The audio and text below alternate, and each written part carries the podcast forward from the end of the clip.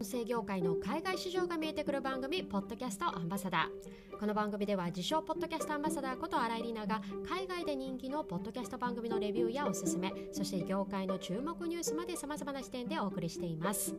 さて前回のエピソードでは日本国内で聞かれている海外ポッドキャストについて取り上げたんですが今回はその続きです、え国内で人気な海外発信のポッドキャストは特にニュースと英語ジャンルこの2つが人気を博しているということが前回分かったんですが、え、今回のエピソードではでは実際に、え、日本の皆さんが英語学習にどんなポッドキャストを使っているのかこちらをまとめてご紹介をしたいと思います、え、この内容はですね昨年ブログサイトノートでいろんな方が実際に使って役立ったと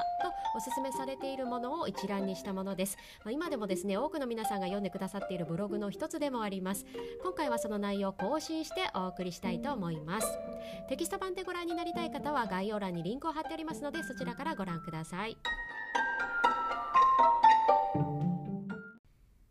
それでは今回は英語学習に実際に使って役立ったとおすすめされているポッドキャストの一覧を5つのジャンル別にご紹介をしていきたいと思います。えまず1つ目のジャンルはニュース系、え、ここからは5つの番組をご紹介します。まず1本目は English News NHK World Radio Japan えー、NHK が配信する日本のニュースを英語で解説するポッドキャストですね、えー、普段聞き慣れたニュースの英語版なだけに、まあ、内容がある程度分かりやすいので英語ポッドキャストといえども最初にチャレンジするのにはいいのかもしれません、えー、そして2本目は Global News Podcast、えー、こちらは BBC が配信している世界のニュースを取り上げた番組です、まあ、前回のエピソードで日本国内のランキングでもいつも上位5位入りをしている海外発信のポッドキャストです。BBC の発信なので例えば、まあ、イギリス留学のために IELTS を勉強中の方がイギリス英語になれるテスト対策として役立った一本だったようです。えー、続いては Up First。えー、こちらはですね、アメリカの NPR が配信しているニュース番組の一つです。まあ、平日毎日配信されていて、約まあ10分ほどという短い番組です。そして、えー、次はですね、The NPR Politics Podcast。え、こちらも毎週配信されている政治に特化したニュース系のポッドキャストです。こちらもですね、15分から30分程度の、まあ、短時間で聞ける番組です。そしてニュース系ジャンルから最後の一本はこちらです。Consider this from NPR えー、こちらはですね、15分程度で注目のニュースを掘り下げるタイプのポッドキャストです。まあ、ニュースのですね、ヘッドラインをまあカバーした後に深掘りしたい内容をこの番組で聞くというような二段使いをした聞き方もおすすめだそうです。えー、このニュースジャンル、まあ、全体的に比較的短め、まあ、30分以内にサクッと聞ける番組が多いですね。そして続いてのジャンルです。次はビジネス系。こちらからは、えー、1本ご紹介いたします。えー、タイトルは How I Built This with Guy Raz えこちらはですね、インタビュータイプのビジネス系ポッドキャストです。まあ、有名な起業家の苦労話や成功の秘訣なんかが聞けるんですよね。え NPR が配信するビジネス系のポッドキャストの中でも結構人気です。続いてのジャンルはカルチャー系。えー、こちらからは歴史、科学とまあ様々なトピックから5つの番組をご紹介します。えー、まず1本目は TED Radio Hour。えー、NPR から発信されている TED トークのですね、アソート的な番組ですね。えー、いろいろな、まあ、トピックについて TED トークや、まあ、インタビューを使って解説をしていくような作りです。まあ、トピックが、まあ、バラエティに富んでいるので、まあ、話のネタにもなりそうですね。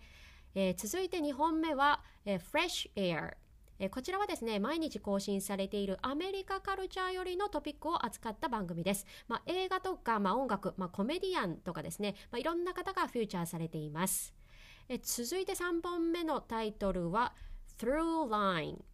こちらはですね NPR 発信の歴史系コンテンツですね、まあ、今アメリカでまあ世界で起こっていることを歴史的な文脈を通じて理解しようというような目的の番組で、まあ、教養として知っておくといいだろうなというコンテンツが多いそうです。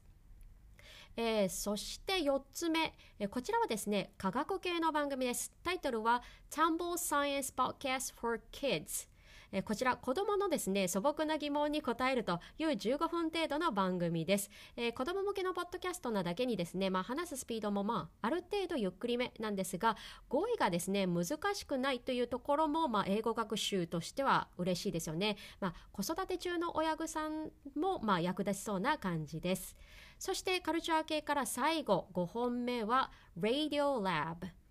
えー、こちらはですね、大人向けのサイエンス系の番組です。まあ、トリビア的な知識が豊富なポッドキャストでですね、まあ、話のネタから、まあ、目から鱗な、まあ、発見があるので、開けずに聞けるそうです。はい、えー、続いてのジャンルはコメディ系です、えー、こちらはですね、テレビの有名人がパーソナリティのこちらの番組です。Conan O'Brien Needs a Friend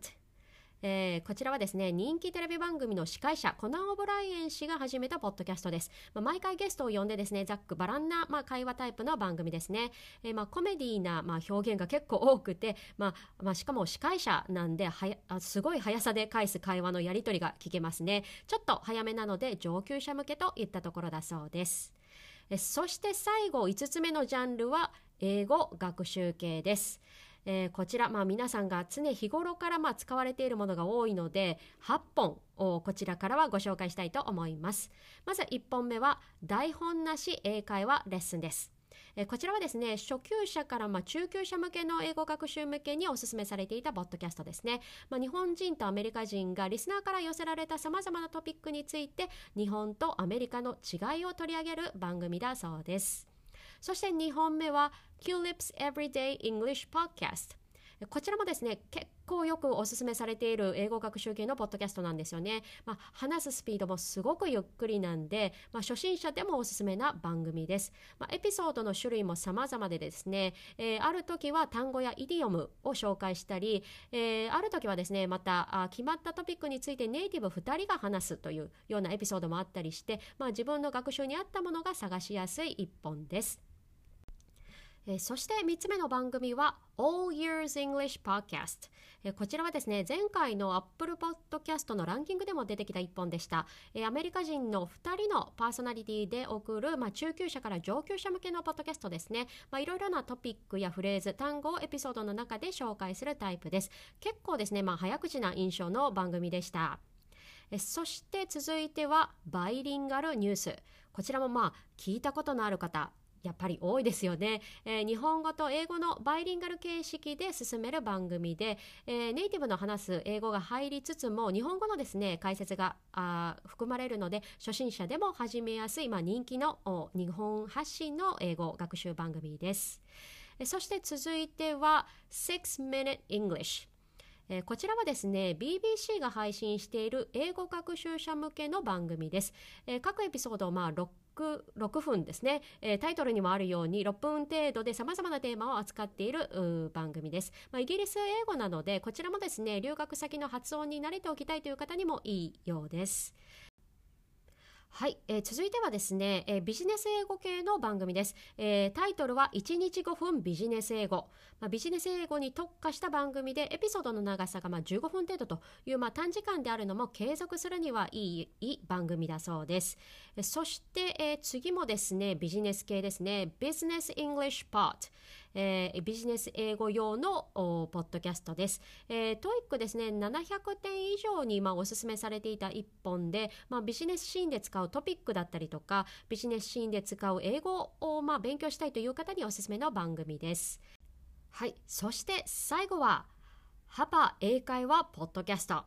こちら、もう聞いたことのある方多いと思います、えー、YouTube でも人気なですね、英会話講師のじゅんさんが配信するポッドキャストです。まあ、話すスピードもゆっくりですし、日本語解説もしっかりやって、ブログもですね、えー、とも連携をされているので、非常にわかりやすいというふうに、英語学習者の中でも定評のある一本でした。